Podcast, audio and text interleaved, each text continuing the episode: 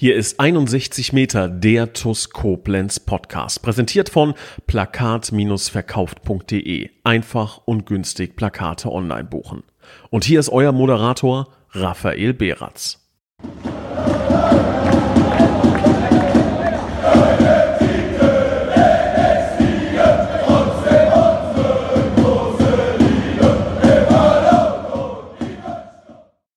Hallo und ein herzliches Willkommen zu einer neuen Folge von 61 Meter, dem TUS Koblenz Podcast. Und ich begrüße recht herzlich unseren Cheftrainer, Spieler, Innenverteidiger, Abwehrchef, was auch immer, vor allen Dingen in erster Linie Podcast-Routinier. Herzlich willkommen, Michael Stahl.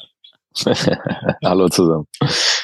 Ja, Stali, ähm, letzte Woche war ja Nils Lapan zu Gast. Ähm, wir haben uns demnach jetzt schon was länger nicht gesprochen. Es ist einiges passiert, in erster Linie viel Sportliches, ähm, haben positive, haben jetzt teils ähm, durchwachsene Momente erlebt. Ähm, über die Spiele gegen Ahrweiler und gegen Schott Mainz haben wir ja bereits in der letzten Podcast-Folge gesprochen. Heute würde ich da ganz gerne nahtlos quasi dran anfügen und ähm, zumindest mit dir die letzten drei Spiele einmal beleuchten. Das sind dann äh, konkret das Heimspiel gegen Eisbachtal, ist jetzt schon für den einen oder anderen etwas länger her, vor rund ein, anderthalb Wochen, je nachdem, wann der Podcast gehört wird. Dann das Pokalspiel gegen die SG Mörschbach und zuletzt am Wochenende. Für uns ist das noch relativ frisch. Wir nehmen den Podcast ungewöhnlicherweise an einem Montagabend auf gegen den FC Karbach, unser Auswärtsspiel auf dem Quintinsberg. Und damit würde ich auch ganz gerne starten. Wir auswärts beim FC Karbach auf dem Quintinsberg. Das Positive zuerst. Wir waren das fünfte Mal, glaube ich, oben ähm, im Hunsrück und das fünfte Mal sind wir dort nicht als Verlierer vom Platz gegangen. Also Quintinsberg und TuS Koblenz, das scheint erst einmal zu passen. Dann das kleine Aber, aber wir sind jetzt auch seit drei Spielen sieglos da oben auf dem Quintinsberg. Es ist das dritte Remis in Folge. Jetzt gab es ein 1 zu 1. Und mit Sicherheit gibt es auch ganz, ganz viel seitens des Trainer oder des Trainerteams zu analysieren. Stali, wie fandest du das Spiel da oben bei den warmen Temperaturen gegen einen Gegner, der ja gut verteidigt hat? Also zunächst mal ähm, ja, fünfmal nicht verloren da oben, aber ich hätte schon ganz gern gewonnen am, am Sonntag. Also quasi gestern. Ich glaube, das äh, ging uns allen so, dass wir mit viel Schwung äh, gekommen sind und wollten unbedingt eine neun, neun Punkte Woche abschließen. Ähm, so, das, das hat nicht funktioniert. Deswegen ist das erstmal ähm, im, im ersten Moment ist das eine Enttäuschung. Da muss man natürlich drauf gucken, wie ist das Spiel gelaufen. Ist das jetzt ein gewonnener Punkt? Sind das sind das ähm, zwei verlorene Punkte? Ähm, so, und das gilt es auch richtig einzuordnen. Ähm, wir haben uns das Spiel schon komplett angeschaut, äh, sind mit der Analyse auch äh, soweit fertig. Das machen wir auch dann morgen. Also wir nehmen ja jetzt montags auf, morgen Abend mit den Jungs, damit wir das auch ähm, dann abgehakt haben und können uns dann auf, auf Kirchberg ähm, fokussieren. Ähm, aber klar ist, dass viel mehr drin war in, in Karbach, glaube ich, gestern. Ähm, wir hatten uns was zurechtgelegt auf Karbach, weil es ja auch so ist, dass beide Mannschaften, die Trainer untereinander, dass man sich kennt und ähm, dass Karbach uns kennt und weiß, wie wir spielen. Und ähm, deswegen haben wir das eine oder andere angepasst im Vorfeld, ähm, haben ein bisschen anders aufgebaut auch, ähm, haben ähnlich schon wie gegen Eisbachtal ähm, auf einen anderen Aufbau zurückgegriffen als die, als die Dreierkette. Ähm, und das ist auch schon so dieser, dieser erste Teil der Analyse. Das hat gut funktioniert. Ähm, wir haben das Spiel relativ schnell und es war uns wichtig, das war so dieser erste Punkt, den wir haben wollten, relativ schnell äh, unter Kontrolle bringen so diese Wildheit in Karbach, äh, auch bedingt durch den Platz, äh, durch die Art von Karbach, viele Emotionen, viele Nicklichkeiten, Fouls, lange Bälle, das wollten wir brechen.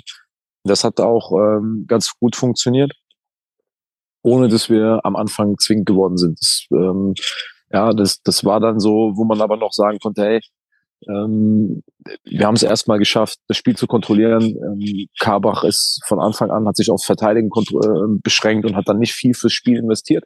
Das war schon mal der erste Punkt, den wir erreichen wollten. Den konnten wir abhaken auf der, auf der Liste. Ähm, und dann war aber natürlich die Idee, dass wir, dass wir viel gefährlicher werden im, im Laufe des Spiels und dass wir unsere Dinge, die wir haben, besser ausspielen. Und ich glaube, ähm, unterm Strich kann man jetzt schon sagen, dass es, dass es daran gestern leider gescheitert ist. Das haben wir auch gestern so im, im Kreis nach dem Spiel schon kurz ähm, angerissen, dass wir äh, im letzten Drittel ähm, vor dem Tor von Karbach ähm, nicht sauber genug gespielt haben. Das, ähm, das hat ähm, nicht jetzt unbedingt nur was mit dem Platz zu tun gehabt, weil wir das in Mörschbach natürlich gegen den Gegner auf einem anderen Niveau auch geschafft haben. Das haben wir gestern nicht geschafft, obwohl wir sehr, sehr oft dahin gekommen sind. Also wenn man sich heute mal wirklich äh, die Analyse anschaut und die Szenen anschaut und da auch Standbilder sieht, wie oft wir gestern im, im letzten Drittel waren, wie viel Aufwand wir betrieben haben, um dorthin zu kommen und was dann am Ende dabei rausgekommen ist, das steht in keinem Verhältnis. So, und das, das hat dann einfach dafür gesorgt, dass wir ähm, Karbach die leidenschaftlich verteidigt haben. Alles gut, dann muss man dem Gegner auch Respekt zollen. Aber wir haben den Gegner im Spiel gelassen. Also wir haben dem Gegner irgendwie das Gefühl gegeben, die TUS dominiert hier. Die TUS hat alles im Griff, aber ähm, wir sind im Spiel. Es steht 0-0, wir laufen keinem Rückstand hinterher, wir müssen nichts ändern an unserer Taktik. Also wenn man da, wenn man da oben halt ein Tor schießt, 1-0 schießt, dann muss der Gegner seine Taktik auch ein Stück weit überdenken und, und muss rauskommen. Und das haben wir einfach nicht geschafft.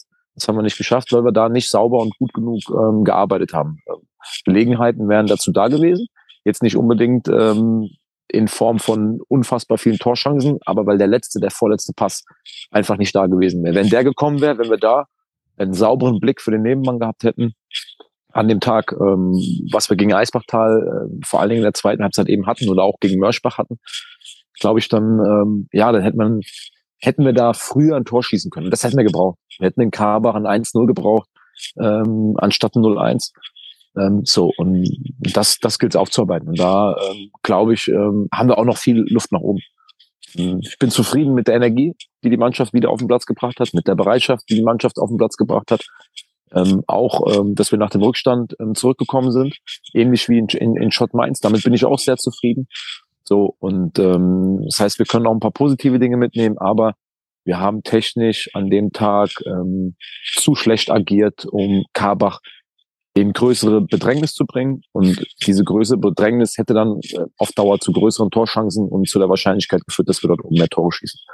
Punkt. Ähm, dass du dann darüber hinaus, ähm, ich weiß nicht, ob ihr eh schon gesehen habt, aber was dann da noch dazu kommt, ist, dass wir dann noch diesen Dosenöffner, den wir ja hatten, diesen Dosenöffner-Moment, zweite Halbzeit, das Tor, was wir schießen über German Kowaschan, das ist ja kriminell, da Abseits zu geben. Also das sind, ich weiß nicht, ob du es schon in den Highlights gesehen hast, es ist zwei Meter kein Abseits. Also wir haben die, die Kamera ja von Pascal Litzinger drauf. Ne, die große ist zwei Meter kein Abseits. David Eberhardt steht, der steht äh, im, im Kreis vom 16er. Also dieser Kreis, ne, der vor dem 16er aufgemalt steht drin. Und Delors Esmel steht, es steht zwei, drei Meter dahinter, als er diesen Steckball bekommt. Ähm, das ist natürlich, das macht's ist dann auch bitter. Aber ähm, haben, ich habe auch mit Idas heute schon gesprochen, wir wollen das nicht auf diesen Moment reduzieren. Dieser Moment hätte ein Dosenöffner für uns sein können. Aber wir müssen uns vor allen Dingen damit beschäftigen, dass wir in, in diesem Spiel ähm, eine Offensive, letztes Drittel, keine guten Entscheidungen und keine technisch saubere Ausführungen gehabt haben. Und das, das müssen wir uns ähm, ankreiden und daran wollen wir arbeiten. Jetzt fühle ich mich ein bisschen ertappt. Man hat es tatsächlich im TUS TV überhaupt nicht gesehen und es ist wirklich handgeschlagene 20 Minuten her, seitdem ich äh, die Highlights vertont habe. Und ähm, eben weil man Esmel bei, beim Zeitpunkt des Abspiels nicht gesehen hat und er plötzlich so weit hinter der Kette war, habe ich gesagt, ja, richtige Entscheidung des Schiedsrichters. Gut, muss ich an dieser Stelle dann den Podcast revidieren. Habe ich so in den Highlights nicht sehen können, auch vor Ort im Stadion, da hattest du längs rechts äh, Zuschauer neben, neben einem gehabt. Ich schicke dir später mal einen Screenshot, dann wirst du dich wundern. Dann wirst ja, du sagen, mein okay. Gott, wie kannst du, Chef, wie kannst du da die Fahne heben? Das ist, ja. das ist Wahnsinn, wie du da die Fahne heben kannst. Nur, oh. ich, ich gebe auch zu, ich habe im Spiel auch keine Sekunde darüber nachgedacht, das zu monieren, mhm. ähm, weil das irgendwie so wirklich so aussah, als ob ähm, nur David Eberhardt ähm, rennt in dem Moment, wo das Abspiel kommt, nach vorne, weil er das Abseits aufheben will, aber viel zu spät. Viel zu okay. spät. Also im Moment okay. des Abspiels ist es ganz klar kein Abseits. Und dann legt German ja, äh, oder kriegt, legt Delors den ja dann vom Tor irgendwie quer und dann, dann ist der genau. Ball drin. Ja, ja. Ja, naja, ähm, ist dann, Dynamiken, ist dann so, die das Spiel, ne?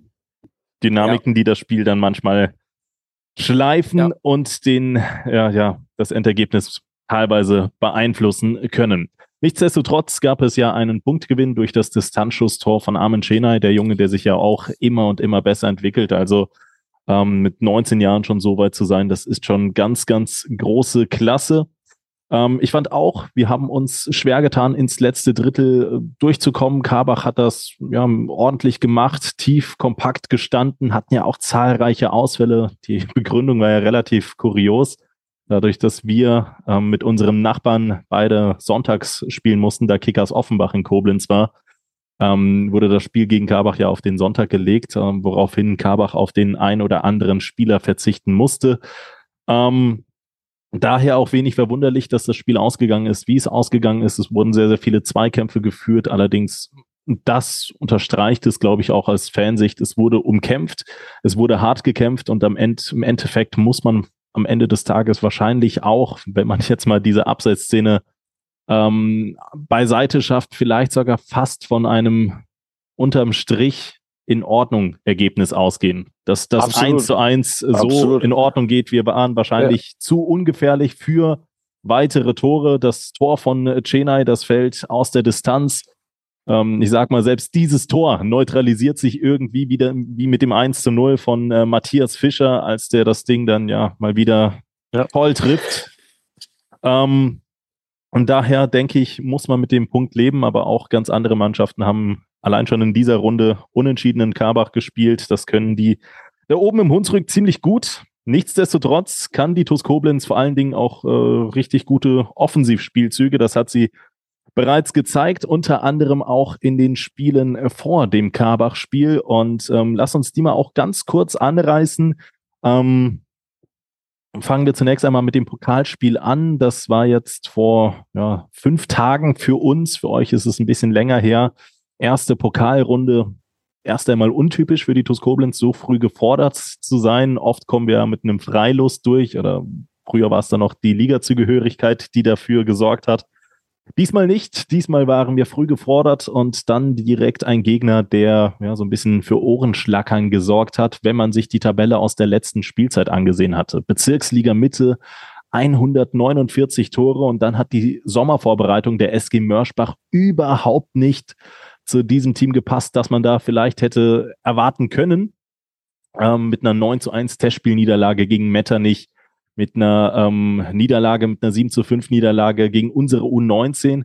Und im Endeffekt muss man auch sagen, ich habe selten, und das ist jetzt überhaupt nicht despektierlich gemeint, aber ich habe selten einen Gegner erlebt, der so schwer in die Zweikämpfe gegen uns gekommen ist. Also die, die waren quasi immer ein, zwei Schritte zu spät, so dass wir in der ersten Halbzeit deutlich höher als 2-0 hätten führen müssen.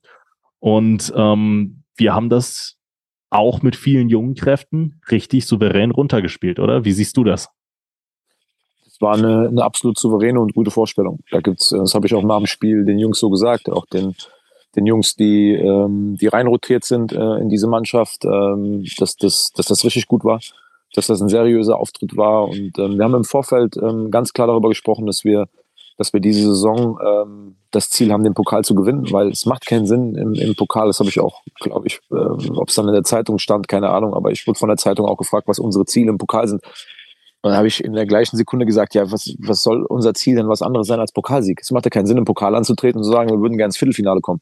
Ja, ist ja schön und gut, aber wenn du im Viertelfinale verlierst, dann kannst du auch in der ersten Runde ausscheiden. Das ist am Ende dann äh, gleichgültig so. Ne?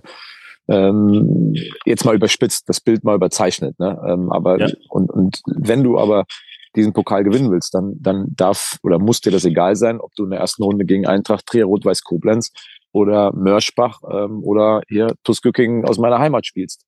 Dann die übrigens auch weitergekommen sind, ne? Also. Ja, ja, gegen Rheinlandligisten tatsächlich. gegen Rheinlandligisten. Ja, ja, tatsächlich. Ich war aber nicht vor Ort. Äh, wir haben ja selber trainiert an dem Tag ähm, nein, was ich, was ich damit sagen wollte, ist, dass wir äh, mit der Mannschaft äh, gesprochen haben und haben gesagt, wir wollen jedes Pokalspiel angehen, als wäre es ein Finale. Als wäre es das Finale, um, bei dem es um den Pokal geht. Und mit dieser Einstellung müssen wir die Pokalspiele spielen, weil wir wollen bis zum Ende dabei sein. Und deswegen ist jedes Spiel ein Finale. Es gibt keine, keine zweite Chance. Ähm, so, und das hat die Mannschaft ähm, richtig gut angenommen. Ähm, was immer hilft, das sind frühe Tore. So, jetzt sind wir wieder beim Thema, ne? auch, auch gegen Karbach. Ähm, da gibt es zwei, drei Angriffe, da hätte uns ein frühes Tor gegen Karbach sehr gut getan, weil das einfach ein bisschen was mit dem Spiel macht. Und das haben wir da gemacht. Wir haben ähm, zwei frühe Tore sogar geschossen, zwei schöne Tore durch, durch Armin Chenay und ähm, durch Julor Ismail und, und das, ja, das, das, das war so ein, ein Dosenöffner, das war ein Brustlöser, äh, weil du gehst ja immer so ein bisschen in, in den Pokal mit, mit dieser Nummer, äh, jo, ähm, hoffentlich ein schnelles Tor und hoffentlich wird es heute kein allzu langer Abend. Als TUS-Fan hat man ja auch immer so ein bisschen, ich glaube, wenn man, wenn man zum Pokal fährt, kribbelt es immer so ein bisschen, weil man weiß, ey, der Gegner ist gar nicht so entscheidend. Am Ende landen wir in der Verlängerung. Ja, ja, so, man ist da ein bisschen gebrandmarkt. Da ist man, ja, ja, aus der Historie. Ne? Und äh, dadurch, dass wir die zwei frühen Tore geschossen haben und so gut im Spiel waren, mental gut im Spiel waren, das ist ja, also das Wichtigste ist ja die, die mentale Sache. Ähm, denn jetzt kannst du hundertmal erzählen, äh, ihr müsst äh, spielen, als wenn es ein Finale wäre. Das andere ist aber die Umsetzung immer. Es ist nie der Plan, es ist nie das, was, was du besprichst, es ist immer die Umsetzung. Und jetzt wissen wir auch alle, das haben wir ja auch am Sonntag erlebt, dass der Plan gut sein kann, dass alles das, was du dir vornimmst, gut sein kann, dass du auch eine gute Energie auf dem Platz hast, aber dass die Umsetzung der Dinge, wie du dann äh, Gegner bespielen willst, mit seiner Struktur, die er spielt, ne, was, welche Räume du da besetzen willst, dass das eben nochmal eine andere Nummer ist. Und das haben wir gegen Mörschbach extrem gut gemacht. Ähm, haben, haben die Viererkette äh, von Mörschbach, glaube ich, sehr, sehr viel äh, beschäftigt. Gerade die beiden Flügel, ähm, auch Nihat Farai, der dann einen sehr guten Job gemacht hat, Nihat Farai, Mandy Chenai, ähm, die hat Mörschbach in keiner, zu keiner Sekunde in den Griff gekriegt in der ersten Halbzeit. Ähm, dann noch, noch Jungs wie ein Dilo Ismail und German Kobaschian dazu. Ja, Jungs von hinten raus, ähm, die gute Bälle gespielt haben. Ein Damir Grigic, der, der mehrere richtig gute Bälle gespielt hat. So, ähm, hat mir auch das gut gegen Karbach gefallen. Ähm, wenn ich da mal ganz kurz ja, reingerätsche. Absolut. Ähm, hat, hat absolut, einen Impuls geliefert. Hat, absolut. Und ähm, die Ansage ähm, war auch an ihn nochmal, weil wir haben in der Halbzeit nochmal ganz klar thematisiert, dass wir nicht zu schnell, zu gierig gegen Karbach versuchen, mit Flanken und, und hohen Bällen zu agieren. Und das war ein, ein Ticken zu oft. Und wir haben es auch nach der Halbzeit nicht richtig umgestellt gekriegt. Wir haben, haben zu oft versucht, auf diese Dreierkette zu flanken, ne, mit, mit Rinker und äh, mit, mit Eberhard. Ähm, mhm. Ähm, es, ist, es ist kein Riesenvorwurf. So, wir haben halt dann, wir waren außen durch, nur wir hätten viel öfters drumherum spielen müssen, flach. Ja, auch wenn ich weiß, klar, Platz ist nicht ganz einfach. Und dann haben die Jungs gesagt, ja, wenn ich jetzt wieder die abbreche, wenn ich jetzt wieder was Technisches versucht, das geht hier wieder schief. Aber wir hätten es versuchen müssen. Und ähm, da hat Damir nochmal die klare Anweisung auf den Platz bekommen, versucht das Spiel flach ins letzte Drittel zu transportieren. Keine hohen Bälle, nicht zu viele hohe Bälle hinten rein, nicht zu hektisch. Und das hat er, hat er richtig gut gemacht, weil er da mhm. sehr oft den, den Mandy gefunden hat. Ne? Ähm, so, und ja, hat uns gut getan, hat uns absolut gut getan. Ähm, hat auch noch ein, zwei wichtige Zweikämpfe ähm, hinten geführt, Kopfbälle ähm, geholt. Absolut. Und das ist, das ist, das ist, das ist super, ist gut für uns, weil der eine oder andere wird es ja schon mitgekriegt, dass wir bisher auch ein bisschen rotiert haben, ähm, dass wir das mit den Jungs ja auch besprochen haben, dass das ja auch ein Vorteil sein soll in dieser Saison, dass wir einfach breiter aufgestellt sind als, als letzte Saison. Jetzt war es so, dass wir äh, Damir, äh, nachdem jetzt drei äh, gestartet ist, auch in der englischen Woche beide Spiele gestartet ist gegen Eispartal, äh, dann auch 90 gegen gegen Mörschbach, dass er jetzt erstmal draußen war und dann hat er aber einen guten Impuls geliefert. Zweite Halbzeit hat mit dran gezogen, dass wir diesen Punkt uns, uns noch ergattert haben. Ja, und er hat auch gegen Mörschbach ähm, einen guten Job gemacht, einen sehr guten Job, sehr konzentriert hinten mit Danny und ähm, Almir. Wir haben, glaube ich, über die 90 Minuten ähm, einen gefährlichen Schuss aufs Tor zugelassen. Es war nach dem Standard Ecke rausgeköpft, zweiter Ball, den pariert Jonas sicher. Ähm, ja, das, wenn man, wenn man jetzt da der Kritiker sein möchte, der das Haar in der Suppe sucht, dann ist das das einzige, dass wir in der Halbzeit das Spiel noch nicht entschieden haben. Jetzt hatte ich nicht den Eindruck, dass das Spiel ähm, an dem Abend wegkippt, weil dafür waren wir zu deutlich überlegen. Ähm, das kann ja auch schon mal anders sein bei 2-0, ne, dass du irgendwie durch zwei Chancen 2-0 in Führung gehst, weißt aber, ey, hier musst du verdammt nochmal aufpassen, wenn hier der Anschluss fällt. Dann, mhm. dann wird's kritisch. Das, den Eindruck hatte ich nicht. Äh, wir haben in der Halbzeit gesprochen, haben gesagt, wenn wir jetzt nicht abschalten, wenn wir einfach da rausgehen und das Gleiche nochmal machen, 45 Minuten und vielleicht sogar darauf vorbereitet sind, dass der Gegner jetzt was umstellt. Wenn wir das aber trotzdem weiter sauber wegverteidigen und, und bekommen jetzt Räume, weil der Gegner was machen muss, dann kann das gar nicht anders sein, als dass wir zu Torchancen kommen. Wir dürfen jetzt nur nicht äh, hier rausgehen und denken, ja, auch der Abend ist erledigt. Und das haben wir nicht gemacht. Und nochmal, das, das einzige Haar in der Suppe, was man suchen könnte, ist, dass wir aus den vier, fünf, ja, ganz klaren Torchancen nicht das 3 und 4-0 in der ersten ähm, Halbzeit gemacht haben. Aber ich glaube, für die Zuschauer äh, sah sich das von außen, sah das schon ordentlich aus, ähm, was wir da gemacht haben. Wir haben auch im Vorfeld äh, Mörchbach beobachtet. Ähm, wollten uns da nicht im Nachgang vorwerfen lassen, dass wir da leichtsinnig hochgefahren sind. Ähm, ähm, haben, haben uns das angeschaut, haben angeschaut, was der Gegner macht, was der Gegner spielt, ähm, haben dann uns überlegt, was wir dagegen spielen wollen und, ähm, und dann ist es auch wieder das. Das eine ist der Plan, das andere ist die Umsetzung. Deswegen Kompliment an alle Jungs, die da oben gespielt haben. Die haben den Plan, den wir zusammen ausgeheckt haben, sehr, sehr gut umgesetzt. Ja, und bei Merschbach ähm, ist ja auch nicht so, dass das alles nur Bezirksligaspieler sind. Ja, beispielsweise ein Dominik Kunz, der hat auch 111 äh, Regionalligaspieler auf dem Buckel, äh, Regionalliga, Oberliga, Oberligaspieler für den FC Karbach auf dem Buckel. Ähm, da waren schon ein paar Kicker dabei, die schon äh, richtig, richtig gut gegen den Ball treten können und das hat man dann auch in Ansätzen gesehen. Nichtsdestotrotz ein ähm, ja relativ humorloser Auftritt, würde ich mal sagen, der Spaß gemacht hat, der allerdings dann auch einfach nötig ist, so früh im Pokal dass man dann äh, die, die Ernsthaftigkeit dieses Wettbewerbes auch weiter unterstreicht. In der zweiten Runde, ja, eigentlich hätte man fast schon da nächtigen können, wenn das Spieltags drauf gewesen wäre. TUS Rhein-Böllen, Luftdistanz oder neben dem Auto sind es 3,7 Kilometer, wahrscheinlich Luftdistanz 2,5 Kilometer, beide Plätze voneinander entfernt. Wieder der Hunsrück, wieder ein Bezirksliga-Mitte-Teilnehmer. Und ähm, ich frage dich mal ganz kurz, terminiert ist das Ganze für den 31.08. auf fußball.de. Jetzt ist es erfahrungsgemäß immer so, dass TUS-Spiele meistens ein, zwei, drei Wochen nach hinten verlegt werden. Weißt du da schon Näheres? Werden wir am 31.08. spielen? Ich, also stand jetzt Montagabend gehe ich davon aus, weil unser Pokalspiel ja schon nach hinten terminiert worden ist, ne? Gegen, ähm, gegen, gegen Mörschbach, allerdings auf Wunsch von Mörschbach. Ähm, ich glaube, es hatte was mit, mit Zuschauern zu tun, äh, warum da, das dahin gelegt werden sollte. Irgendwie war der andere Termin irgendwie nicht so cool, weil da irgendwas war. Ähm, ja, aber ich stand jetzt, gehe ich davon aus, dass wir spielen. Wie gesagt, weil der Terminkalender ist ja da relativ eng gestrickt. Pokal spielst du ja gefühlt äh, bis zum Halbfinale ja schon alles dieses Jahr. Äh, und dann mhm. nur noch ähm, Halbfinale und Finale. Ich habe ich das nicht genau im Blick, vielleicht sage ich jetzt was Falsches, aber letztes Jahr war es ja so, dass wir nur noch Halbfinale ähm, gespielt genau. haben und das, ja. das Finale war ja dann so, das heißt, es war jetzt die erste Runde, jetzt folgt die zweite Runde, dann folgt ja, glaube ich, noch die dritte Runde, dann folgt Achtelfinale, Viertelfinale. Genau so ist jetzt es. Haben ja. wir bald schon, jetzt haben wir bald schon September. Das heißt, wenn du das alles noch bis Anfang Dezember spielen willst, musst du dich ranhalten. Ja, sind in der, in, der Summe fünf Pokalrunden, die wir noch dieses Jahr spielen, also vier mit noch vier, Mörschbach ja. abgezogen, noch vier, genau. Ähm, alles klar, dann wissen wir diesbezüglich schon mal Bescheid und können dann. Ja, aber, aber ist natürlich, ist natürlich, ist das natürlich die Aussage uns von orientieren, denen, die, wollte ich sagen. Was die, was die Vereinsvertreter da im Hintergrund äh, okay. machen. Das, ja. Okay, nee, vielleicht hättest du ja auch irgendwas in eine andere Richtung wissen können. Ähm, ist ja dann auch schon theoretisch in neun Tagen. Ja, ist ähm, doch super. Für, für, mich sowieso. Also gegen mir könnten wir auch schon morgen direkt gegen Kirchberg spielen. Also ich bin ah, da wir, wir, lecken, wir, lecken noch, wir, lecken noch, wir lecken noch unsere Wunden von Karbach, ja, von dem Platz und den Zweikämpfen. Also wir brauchen noch länger als, als einen Tag, um wieder zu spielen. Ja, ja. Ähm, kommen wir auch noch gleich zu Wehwehchen, ähm, wie es mit dem Kader ausschaut. Ähm, ich würde ganz kurz die Vergangenheit noch einmal abschließen mit dem letzten im Bunde der, der verpassten Spiele in der podcastfreien Stahl-Beratz-Zeit, nämlich äh, Eisbachtal. 3 zu 0 Heimerfolg, tolles Tor von äh, Justin Klein, zwei kuriose Elfmeter-Tore binnen, gefühlt war, waren das drei Minuten, zwei Minuten.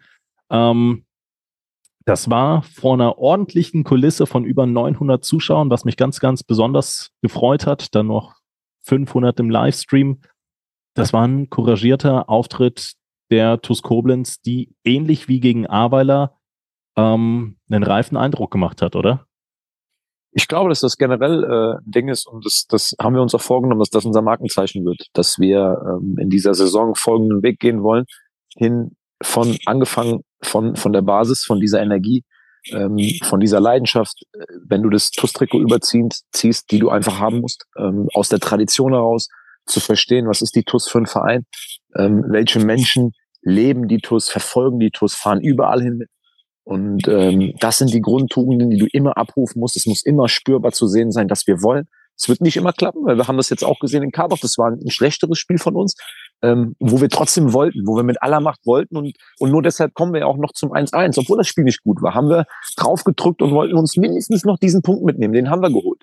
Und, und das haben wir gesagt, das muss unsere Identität, äh, Identität sein. Wir, wir, wir verlangen das einfach, dass wir jeden Tag, wenn wir zusammenkommen, dass wir unser Bestes geben, dass wir bei 100 Prozent sind.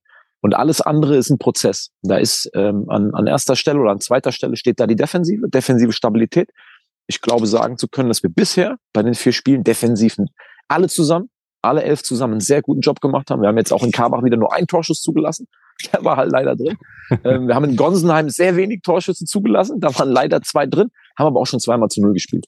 So, und ähm, der dritte Punkt ist, und, und an dem, an dem müssen wir auch intensiv arbeiten, ist das, das Zusammenspiel, das Verständnis, das Offensivspiel mit all den Jungs, dass sich das über die Saison hin noch besser entwickelt. Aber ich glaube, dass gerade die ersten beiden Punkte, dieses Couragierte, das, das Leidenschaftliche, das Zusammenverteidigen, ähm, dieses, dieses Wachsein, dieses Konzentriertsein, ähm, dass das auch gegen Eisbachtal, ähm, dass das sehr, sehr wichtig war. Weil Eisbachtal, ich mhm. war jetzt am Wochenende auch da bei dem Sieg gegen, gegen Milan Kerlich. Das wissen wir alle, ist eine technisch gute Mannschaft mit, ähm, mit guten Fußballern. Und ähm, da war es unheimlich wichtig, dass wir da voll da waren, voll konzentriert waren, voll wach sein. Und darüber hinaus, das hatten wir uns einfach vorgenommen, erstes Heimspiel. Wir haben auf eine ordentliche Kulisse gehofft. Ich hatte auch gehofft, dass so 850, 900 Zuschauer, dass die kommen. Ähm, und dass es dann über 900 geworden sind im ersten Heimspiel, ähm, ist, ist echt eine, eine gute Sache. Und da musst du auch fußballerisch was zeigen. Das wollten wir auch. Das haben wir uns auch vorgenommen.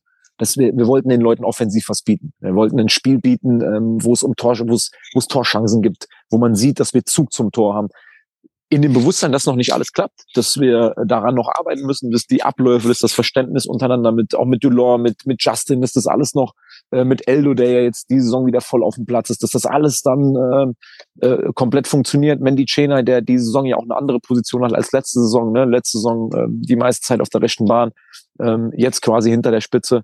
Ähm, Esmel im Zwischenraum. So, da wissen wir, dass wir da noch einiges an Arbeit vor uns haben, bis das mal alles richtig rund läuft. Und trotzdem wollten wir den Leuten vor allen Dingen zeigen, wir wollen das Spiel in der Offensive gewinnen. So, und ich glaube, das konnte man sehen. Ähm, da, nochmal, es hat nicht alle, auch da nicht alles funktioniert. Wir haben, der Gegner hat auch ähm, diese, diese riesen Torschance mit, ähm, mit Plume, ne, wo er ihn nicht macht. Ja, ja. Ähm, Find aber, und das, das hat der Marco Reifenscheid in der PK auch äh, ähm, dann erwähnt, wir sind verdient in Führung gegangen, weil wir von Anfang an voll drin waren im Spiel und schießen dann ein wunderschönes Tor, waren dann am Drücker, hatten dann auch die Riesenchance auf, auf das 2-0, ne, ähm, mit, mit Damir Grigic, mit einer sensationellen Parade vom, vom Eisbachtaler Torwart. Das sei an der Stelle auch mal erwähnt. Das war schon großes Kino, wie er den Kopfball da hinten noch, ja. noch rausgeholt hat. Ja. Und, und dann gab es eine Phase, ich hatte das ja bei dir in der PK auch schon mal angesprochen, so 10, 15 Minuten, ähm, wo Eisbachtal äh, gut drin war. Ähm, ja, wo, wo auch gute Kombinationen stattgefunden haben. Ne? Lukas Reitz, sehr schneller Spieler, Jona Arnold, sehr schneller Spieler. Ähm, und dann kam es zu dieser einen Szene, äh, zu dieser Torschance, ne, wo wir hinter der Kette ähm, erwischt worden sind, wo dann Fehlpass von uns äh, vorausging. So, wo es dann ähm, natürlich, wo Eisbachtal auf eins einstellen kann. Muss ich aber dazu sagen, ähm, dass ich uns über die gesamte Spielzeit sehr gefährlich fand mit unseren Angriffen. Also ich hatte permanent das Gefühl, auch auf dem Platz, dass wir zu Torchancen kommen. Dass wir mit dem, was wir spielen, immer wieder zu Torchancen kommen und dass wir einfach irgendwann halt welche besser ausnutzen müssen. Ja, und klar, was wünschst du dir als, als, als Trainer, als Spieler auf dem Platz, äh, dass du unmittelbar nach der Halbzeit ein 2-0 ähm, aufs Parkett legst und dann ähm, das Spiel von vorne weg spielen kannst. So, vor dem 2-0 gab es noch diesen einen Moment mit dem Freistoß ne, von, von Jonas, den er, den er gut pariert. So, und das 2-0 ähm, war auch einfach verdammt gut gespielt. Ähm, weiß nicht, wie oft du es dir noch angeguckt hast, aber Oh, der Spielzug, da, der Spielzug dahin, so der, der Ball von Jonas auf Dulor, wie Dulor diesen Ball festmacht. Dann auf Mandy Chainer ablegt. Mandy Chainer, der dann einen Gegner in seiner äh, äh Art eindreht. Dulor ist mal genau im richtigen Moment hinter dem Gegner in die Tiefe gegangen. Der Steckball kommt. Dulor kreuzt den Weg vom Verteidiger, der fast keine andere Möglichkeit mehr hat, ähm, wenn er in den Ball rein will, als da äh, ein Foul zu spielen. Das war schon richtig gut. Das war schon richtig gut. Und danach, glaube ich, haben, haben alle Spaß gehabt. Ähm, so danach kommt dann relativ schnell der, der, der zweite Elfmeter, wo German da ins Tripling geht. Ja, wenn man danach wieder das, das kleine Haar in der Suppe suchen will, dann ist es, dass wir nach dem 3-0 die Top-Torchancen, die wir noch hatten, nicht genutzt haben, um noch ein, zwei äh, Tore nachzulegen. Aber ich habe das auch in der PK gesagt äh, oder auch, glaube ich, zur Zeitung. Es wäre dann vielleicht auch das, das, das Guten zu viel. Also wir haben einen, einen, einen tollen Tag erlebt, ähm, angefangen mit, mit ich glaube, dem Morgen, mit dem Frühstück und mit der Präsentation des Trikotsponsors, mit der Zuschauerzahl. 3-0 Heimsieg, gutes Wetter, guter Platz, guter Fußball, guter Gegner. Fußballherz, was willst du mehr? Ähm, ja, gibt's eigentlich nicht viel zu meckern, ne? Ja, liebe Schengel, und solltet ihr es noch nicht getan haben, dann habe ich jetzt ein Anliegen an euch. www.jobs56.de. Da ist sicherlich für den einen oder anderen was ziemlich Spannendes mit dabei. Solltet ihr mal Lust auf einen Tapetenwechsel haben oder auf einen neuen Beruf, vielleicht aber auch gerade auf Berufssuche sein, jobs56.de hat mit Sicherheit die passende Stelle für euch.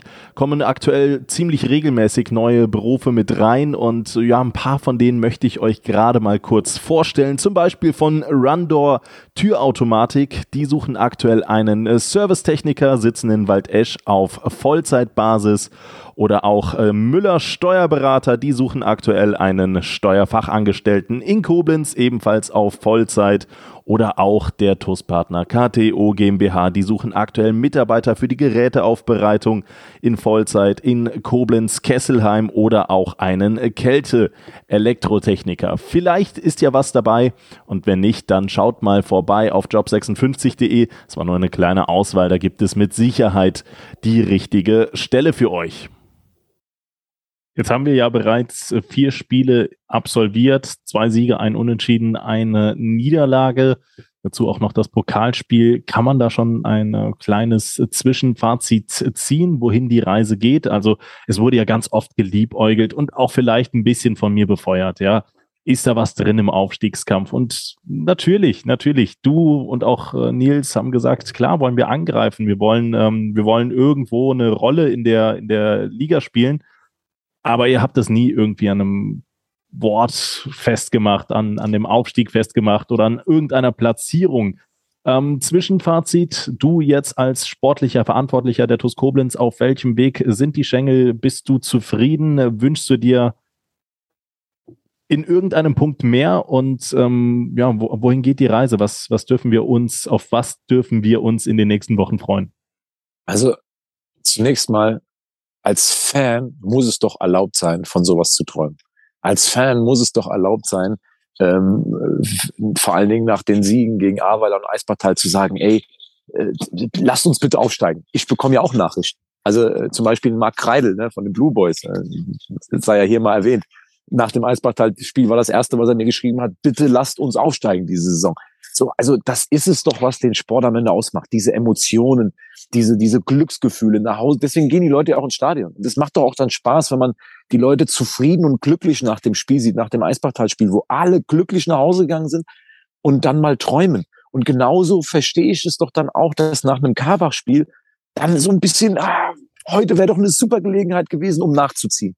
So, das, das ist doch, also wenn das nicht erlaubt ist, ähm, das ist doch so als Fan, weil was was hat man? Man kann als Fan nicht auf dem Platz stehen. Man so man, man fiebert mit seiner Mannschaft mit und man wünscht sich das Beste und das Beste ist nun mal ähm, aufzusteigen. Wir ähm, kommen aber aus einer Situation, dass wir letztes Jahr ähm, Sechster äh, waren in der in der normalen Runde, sind mit diesem Lautern-Spiel in die Aufstiegsrunde gekommen, haben die Saison auf Platz 12 abgeschlossen, waren alle nicht zufrieden, haben jetzt ein paar Änderungen vorgenommen, haben uns einiges vorgenommen für die Saison.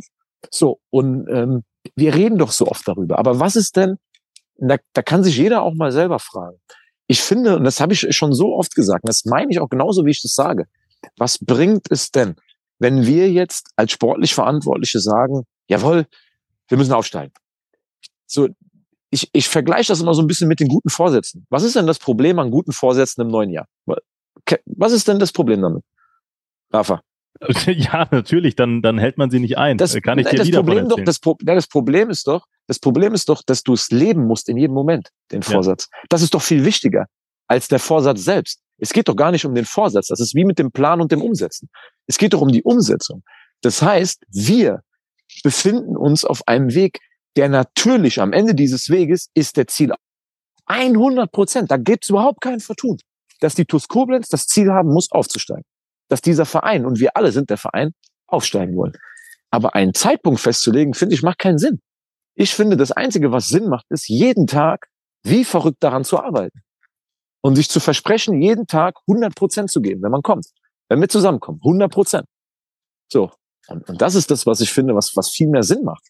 Und worauf wir uns fokussieren müssen. Denn es ist eine schwierige Sache. Und da bewundere ich alle Top-Teams dieser Welt, die das über Jahre schaffen, sich an der Spitze zu halten immer konzentriert in jedem Spiel, zu wissen, dass jedes Spiel verdammt wichtig ist. Und nicht über, über irgendwas reden, sondern einfach machen. Das ist, das ist glaube ich, eine Sache, die, äh, die, die am Ende den Unterschied macht. Und äh, glaubst du denn, wir wehren uns dagegen, wenn wir am Ende oben sind? Aber wir können realistisch einschätzen, dass wir nicht die einzigen sind, die oben mitspielen wollen. Wir können realistisch einschätzen, dass in dieser Liga viele Mannschaften Bock haben, oben anzugreifen. So, und da ist es an uns, ähm, das in jedem Spiel zu zeigen. Und dann gucken wir am Ende, für was das gereicht hat und wie wir das analysieren müssen. Was fehlt uns vielleicht noch? Ja, und äh, nochmal, wir, wir kommen von etwas weiter unten. Und ich glaube, und das hast du ja eben, das war ja deine Frage, das beantworte ich jetzt gerne. Mein Fazit nach vier Spielen plus Pokal ist, dass wir dieses Jahr das Gefühl haben, in jedem Spiel gewinnen zu können, wenn wir unseren Job machen. Letztes Jahr, und so ehrlich muss man sein, ähm, haben wir in Worms, in Trier, zu Hause gegen Trier, auch wenn wir zum Teil ordentliche Halbzeiten hatten, in Trier ein über weiten Strecken ordentliches Spiel, aber gefühlt waren wir weit weg. Also wir haben oft nach den Spielen zusammengesessen, ähm, auch mit der Mannschaft oder dann später ich und Ilias und, und Peter Auer und Nils und haben gesagt, boah, da sind wir ein ganzes Stück weit weg. Von mhm. den Spitzenteams dieser Liga, das sind wir ganz schön weit weg. Aber das Gefühl habe ich jetzt nicht. Ich habe jetzt nicht das Gefühl, dass wir ganz, ganz weit weg sind von den Spitzenteams dieser Liga. Sind wir schon auf Augenhöhe? Nee, glaube ich nicht. Ich glaube nicht, dass wir schon auf Augenhöhe sind. Haben wir das Potenzial, um uns das zu erarbeiten? Auf das Spiel in Schott Mainz hat es gezeigt. Wir haben in diesem Spiel einen Weg gefunden, einen Gegner, der mehr Ballbesitz hatte, der das Spiel auch mit Ball ab der 20. Minute kontrolliert hat.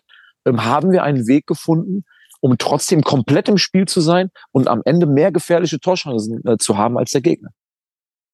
Und de facto wäre es nicht unverdient gewesen, wenn wir das Spiel 2-1 gewonnen hätten. Genauso wie es nicht unverdient ist, dass Mainz 2-1 gewonnen hat. Die Art und Weise ist glücklich, wie Schott Mainz gewonnen hat, aber wir können uns auch nicht hinstellen und sagen, es wäre komplett unverdient. Es wäre aber auch nicht unverdient gewesen, wenn Dominik Fuß das 2-1 erzielt hätte.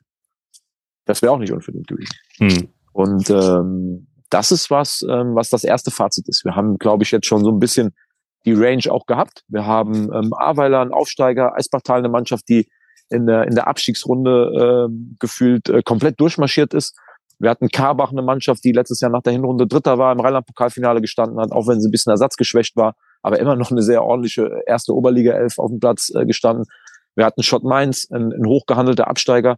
Und ähm, wir waren immer nah dran an dem Sieg.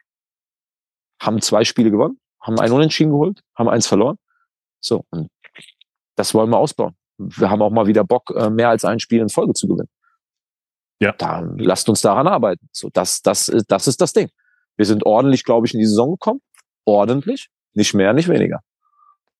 Ja, finde ich sehr, sehr spannend und auch gute Worte, die du da ähm, ja, an den Tag gelegt hast. Und ich glaube, genau das ist es dann im Endeffekt auch. Traum, Träumen ist als Fan durchaus erlaubt. Und auch ich bin äh, zugegebenermaßen äh, nach einem äh, 3 zu 0 Erfolg am Träumen und dann ist dann doch so ein bisschen die Faust in der Tasche, wenn wir gegen Karbach Punkte liegen lassen, weil man schaut natürlich nach links, nach rechts. Ist als Fan erlaubt. Ich würde es der Mannschaft jetzt weniger raten.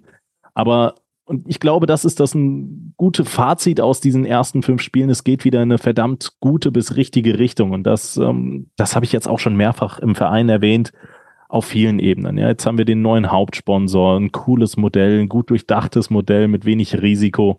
Ähm, wir haben einen Sponsorenzulauf, der immer weiter konstant in die richtige Richtung geht. Und das spiegelt sich dann auch irgendwo in der ersten Mannschaft dann nieder mit der ähm, ja, leichten Etatsteigerung, mit der Qualitätssteigerung. Also ich denke, alles in allem wird weiterhin am Verein ähm, gehobelt und es fallen äh, Späne und je mehr Späne fallen, desto desto geschliffener ist dann am Endeffekt der, der, der Rautendiamant der TUS Koblenz und früher oder später wird es dann sicherlich auch für die TUS mal raus aus der Oberliga gehen. Ich kann mich noch an äh, Nils Lapan von vor ja, zwei, drei Jahren erinnern.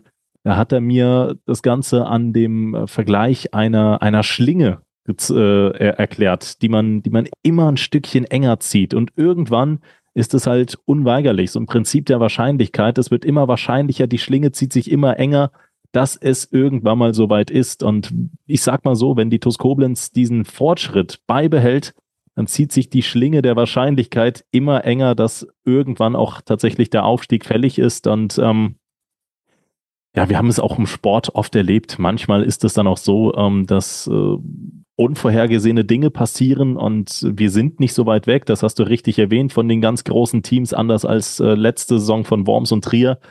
Also das ist ähm, noch in alle Richtungen möglich und ähm, ich bin sehr, sehr gespannt, was die Saison bringt und ich würde mich sehr drüber freuen, jetzt als, als kleines Fanherz, wenn wir ja noch auch in den in dem in der Spätherbstphase der neuen Spielzeit, der aktuellen Spielzeit ähm, ja, so ein bisschen den Traum haben dürfen, vielleicht aufzusteigen. Selbst wenn es dann nur noch ein kleines Theoriekonstrukt ist, weil wir fünf, sechs Punkte hinten dran hängen. Aber ich glaube, genau davon lebt der Fußball.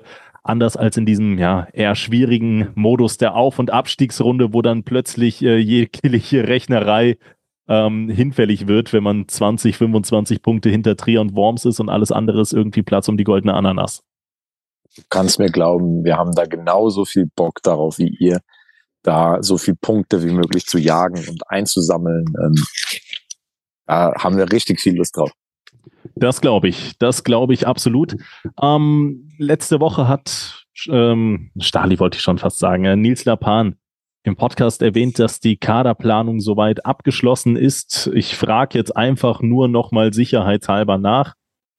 Da hat sich jetzt auch nicht Neues, nichts Neues erst einmal ergeben, oder? Wir sind soweit durch. Ja, das ist doch immer das, das klassische Spiel. Ne? Der, die, die sportlich Verantwortlichen, die Trainer, die wünschen sich noch äh, X, Y und Z und äh, der, der Sportvorstand äh, oder der, der, äh, derjenige, der das Geld verwaltet, äh, sagt halt, was geht und was nicht geht. Nein, also ich äh, bin da, äh, kann den Worten von, von Nils da äh, sehr gut folgen äh, von letzter Woche. Ähm, wir haben uns äh, immer wieder ausgetauscht. Ähm, und ähm, es, es ging ja auch vor allen Dingen noch um diese Positionen, die in dem Kader noch besetzt werden mussten und wie, wie arrangiert man sich da, wie macht man das? Ähm, ihr hattet ja darüber gesprochen, dass wir äh, dann quasi linke Bahn noch ein Backup für Umut brauchen. Finde aber, dass wir mit Nihat Ferrari eigentlich sehr, sehr gut in den eigenen Reihen hatten. Also ja, das ist äh, natürlich zu dem Zeitpunkt, wo wir noch keinen hatten, haben wir erstmal überlegt, wie kann man das machen? Gibt es internen Kandidat?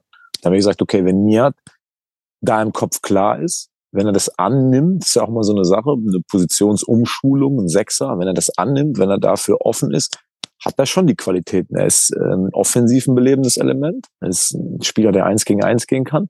Ist ein Spieler, der sehr viel laufen kann, der sehr starke Laufwerte ähm, auch bei den Fitnesstests hatte. Ähm, so, und ist noch ein sehr junger Spieler, der noch sehr, sehr viel lernen muss.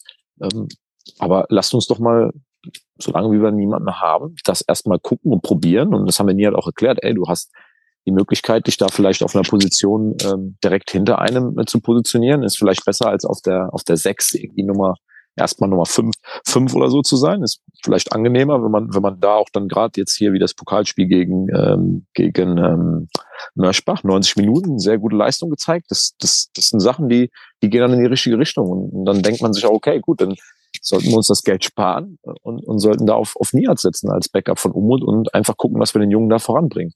Und ähnlich äh, agieren wir da auf anderen Positionen. Ähm, selbstverständlich ähm, gibt es das eine oder andere, ähm, was sich aber auch dann so während der Saison einfach so auftut. Ne?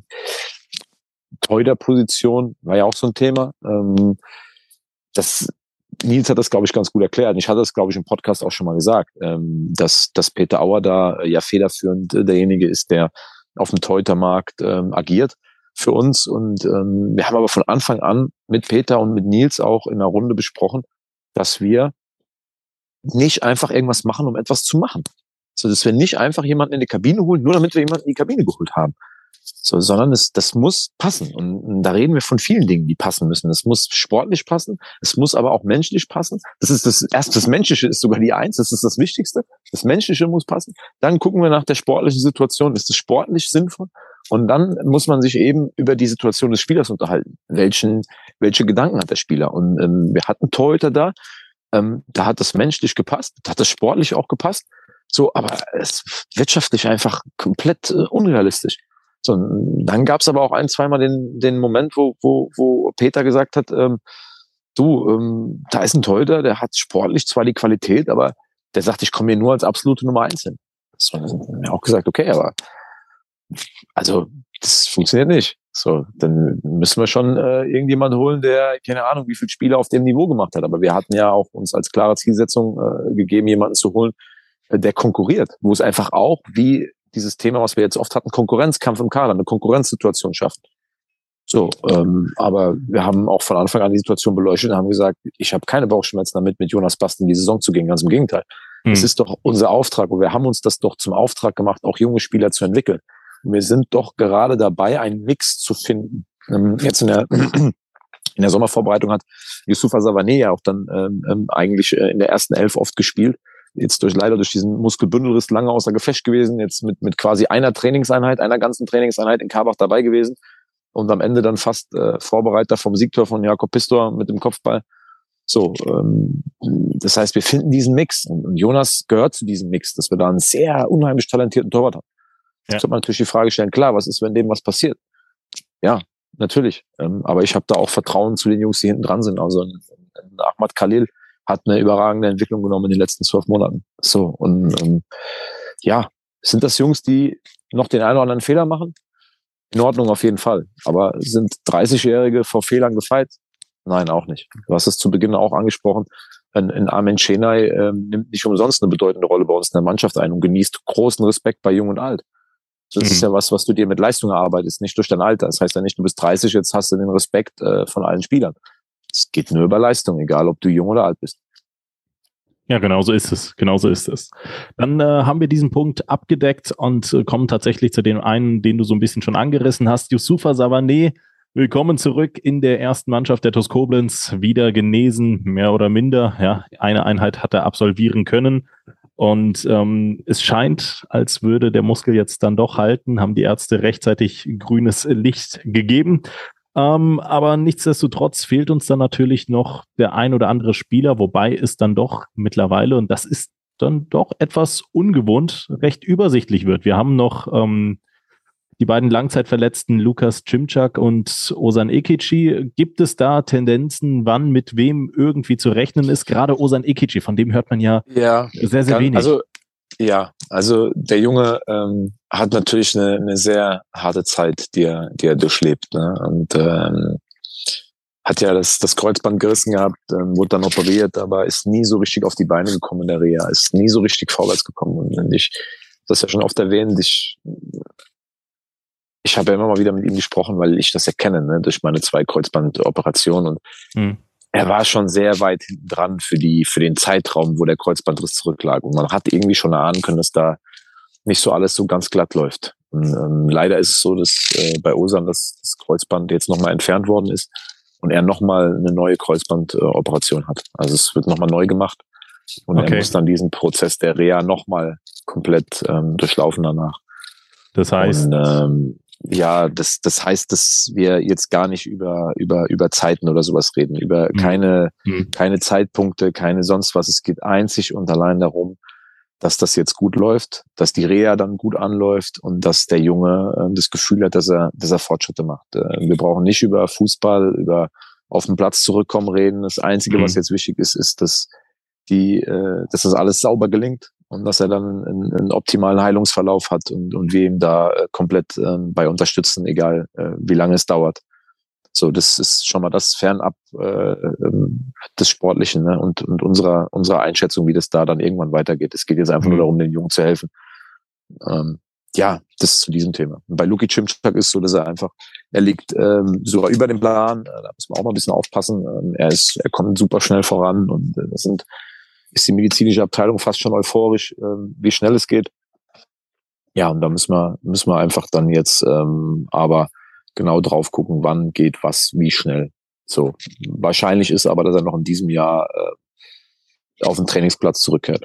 So, und dann haben wir noch Alan Moreni, ähm, ja, was leider auch eine, eine, eine Geschichte ist, äh, die, die nicht im Verletzungsbereich liegt, sondern eher im, im, im krankheitstechnischen Bereich. Und da ja, da müssen wir auch ein bisschen Geduld mitbringen. Also äh, da stehen wir in engem Austausch mit der, mit der medizinischen Abteilung und du hast es eben richtig erwähnt, wir, es ist sehr übersichtlich, unser Lazarett.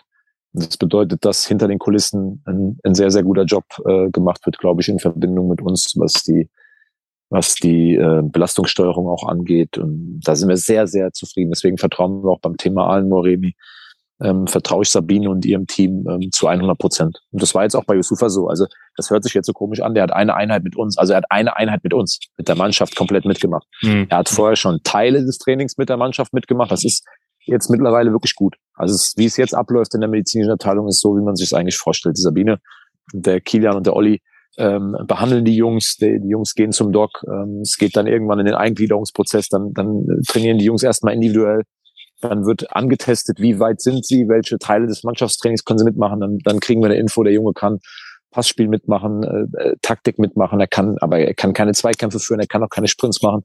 Dann nehmen wir die Jungs also in den Elementen raus. Dann arbeiten die wieder individuell und irgendwann kommt dann halt der Tag, wo nochmal ein abschließender Belastungstest gemacht wird. Und dann wird gesagt, ey, so war es bei Yusufa, der, der Kilian Ton hat dann federführend nochmal mit ihm einen, einen, Belastungstest vor Ort gemacht und hat gesagt, Stali, ähm, wenn er heute komplett durchtrainiert, dann, äh, dann ist er wieder einsatzbereit. Und das war dann so am Freitag. Da bin, bin ich sehr zufrieden. Bei allen anderen drei Kandidaten ähm, müssen wir Geduld haben. Ja. Auch wenn es natürlich im, im Fall von, von Aalen, habe ich schon oft erwähnt, äh, natürlich schon wehtun. Ne? Also das, das ist schon was, was uns, was uns wehtut, aber hilft nichts. Da haben andere gute Jungs und äh, die haben auch schon gezeigt, dass sie gut kicken können. Weiter geht's. So sieht es aus. Nochmal zu Osan Ikichi. Also ich glaube, ähm, beziehungsweise zu all den Jungs, die jetzt, äh, die durch diesen etwas längeren Prozess gehen, das macht ja natürlich auch gerade in der Psyche bei dem einen oder anderen Spieler etwas. Den einen trifft es etwas stärker als den anderen ich glaube, bei der TuS Koblenz gibt es auf allen Ebenen äh, ganz, ganz viele Personen, die da immer einen unterstützen und die Fans, die stützen das Ganze auch. Ich habe schon bei so vielen Spielern jetzt zuletzt bei Luki Cimczak auf dem äh, Quintinsberg in Karbach gesehen, dass immer wieder nachgefragt wird, dass immer Genesungswünsche kommen und ähm, ich finde das schön. Also das ist ähm, so, so krass manchmal die Hiobsbotschaften im Sport sein können. Das gehört leider dazu. Der eine bleibt verschont, der andere, den anderen trifft's halt voll. Ähm, es ist schön, wenn man in diesen Momenten sieht, dass der Verein dann einfach auch über diesen Punkten zusammensteht und dann auch einen Osan Ekichi, bei dem der Sport vielleicht jetzt erst einmal in der nächsten Zeit nicht an oberster Stelle steht, weiterhin vollends betreut und dass da die TuS Koblenz dann nicht sagt, okay, ähm, da sehen wir jetzt auf nicht absehbare Zeit, dass der Junge nochmal zurückkommt. Ähm, den lassen wir jetzt fallen. Nee, das ist nicht so und ähm, das, das gehört dann auch so ein bisschen in Richtung Vereinsleben, Vereinszugehörigkeit, dass es halt alles einfach ähm, intern in einer Gemeinschaft, in einer, in einer Gesellschaft ist und das ist für mich persönlich ein sehr, sehr tolles Zeichen und natürlich den drei Beteiligten solltet ihr hier zuhören auch noch. Und ich glaube, da spreche ich auch für jeden Zuhörer von Herzen nur die besten Genesungswünsche und auf das wir euch ganz, ganz bald wiedersehen. Stali, dein TUS Bitburger Moment der Woche? Mein TUS Bitburger Moment der Woche. Ja. Ähm, ja, tatsächlich ähm, der Schlusspfiff gegen, gegen Eispartal. Ähm, weil ja, ja, doch, doch. Das ist auch eine dehnbare Woche bei dir. Das sind ja jetzt schon äh, zehn Tage. Aber okay. Äh, naja, gut, wenn du die Woche jetzt hat ja gerade erst angefangen, montags, ne? Also jetzt so heute, heute, wir, so kleine Erklärung, wir haben heute frei. Also bei welchem Moment soll ich heute wählen? Ich kann ja schlecht sagen, mein Sohn hat heute im Garten aus fünf Metern ins Tor getroffen. Das ist mein TuS Bitburger Moment der Woche. Das wäre ein bisschen doof. Ist zwar auch cool und schön, aber ist jetzt eignet sich jetzt nicht unbedingt als TuS Bitburger Moment der Woche so. Ne? Alles ähm, gut. Ich habe ich hab, ich hab's ja, auf die letzten also, sieben Tage bezogen. Nein, aber absolut ja, ist nein, weil, erlaubt. Ja, weil, weil dieser, dieser, dieser Moment war einfach schön. Das war einfach schön, dass die Mannschaft vor die Kurve konnte an diesem Tag. Tolles Wetter, über 900 Zuschauer. Mhm. Und äh, es hat mich sehr gefreut, weil dieser Tag hat ja schon, stand ja schon unter einem besonderen Zeichen. Ne? Viele Sponsoren da, erstes Heimspiel, erste Visitenkarte. Ähm, und dann hast du mit diesem Schlusspfiff, bis dahin stehst du ja unter Strom. Und mit diesem Schlusspfiff fällt aber diese Anspannung ab. Heimpremiere ist geglückt. Wir haben drei Punkte geholt. Wir haben 3-0 gewonnen. Wir haben viel von dem gesehen, was wir, was wir umsetzen wollten. Zuschauer werden glücklich nach Hause gehen. Sponsoren sind zufrieden. Leute sind zufrieden drei Punkte im Sack. So, das war einfach ein toller Moment und äh, war ein schöner Tag und es ist ein Moment, den man dann immer so ein bisschen festhalten will. Ne? Aber nach fünf Minuten interessiert es keine Sau mehr. Dann geht's schon nur noch ums nächste Spiel. Deswegen ja auch Moment. Ähm, das ist mein TuS Bitburger Moment der Woche. Ich kann mich auch noch an den, ja, wie beschreibe ich es am besten, an den martialischen Schrei von dir erinnern, voller Endorphine und Glücksgefühle mitten in der 90. Minute, da ging es sogar noch ein, zwei Minuten lang, ist sehr gut auf der Tribüne angekommen. Also das, das war schon, so. das war schon ordentlich Ach, zu hören. Als, ist als aber auch immer wieder geil. Ja, ja, ja, das war schon stark. Also es macht wirklich Laune. ähm, Bisschen verrückt ist ja ganz gut, ne? Ja, anders geht's doch bei der TUS nicht, oder? ähm, das stimmt. Ja, ähm, letzte Woche habe ich letzte Woche habe ich das Tor von Justin Klein genommen aus dem Eisbachtal-Spiel. Deswegen für, für dich ist es ja quasi irgendwie eine ganz langgezogene Woche. Für mich ist es ja jetzt schon wieder so, so klein geteilt. Letzte Woche habe ich mit Nils aufgenommen. Da war das Eisbachtal-Spiel schon irgendwo Thema. Deswegen okay. habe ich das ähm, so, so ein bisschen äh, erwähnt. Für dich vollkommen in Ordnung. Das weiten wir aus. Ähm, ich würde dann mal das äh, 5 zu 0 nehmen. Viele schöne Spielzüge. Es hat Spaß gemacht. Und vor allen Dingen, ich weiß nicht, ob dir das währenddessen aufgefallen ist, ich bekomme das nicht immer mit, wenn ich am Moderieren bin. Das Headset, wenn wir in der Moderation stecken, filtert ganz oft die Fangesänge so ein bisschen raus, dass man sich auch selbst konzentrieren kann. Ähm, aber die Fans haben irgendwann mal in Durchgang 2 angefangen, die Black Blue Schengel Army zu singen. Und das, das hat ja, Spaß war gemacht. Das war cool. super schöner cool, Moment. Weil, also, weißt du, warum das so sau cool ist? Also ich finde ja persönlich, das ist das beste Lied, was wir haben. Also ich liebe, ich liebe dieses Lied ja schon immer. Ja, also ich ja. habe das schon früher, als ich als junger Spieler, ich, ich liebe dieses Lied. Und ähm, mein Sohn singt das tatsächlich den ganzen Tag. Also mein Sohn, auch wenn er in seinem Kinderzimmer sitzt und spielt, der ist ja, wird ja nächsten Monat mhm. vier, der singt Black Blue Schengel Army. Der singt nichts anderes. Der singt nur dieses Lied. Schön. Dieses Lied, ja. Und äh, ich, ja, sensationell. Also bei dem Lied kriege ich auch mal wieder Gänsehaut. Als die, die Fans das draußen angestimmt haben, habe ich auch gedacht, äh, geil, geiler Moment. Dass wir das mal vor der 90. Minute in einem Pokalspiel erleben, ähm, hätte ich nicht gedacht, dass ich das noch mitbekomme. Das war ein äh, absoluter TUS Bitburger Moment der Woche und du sprichst es an.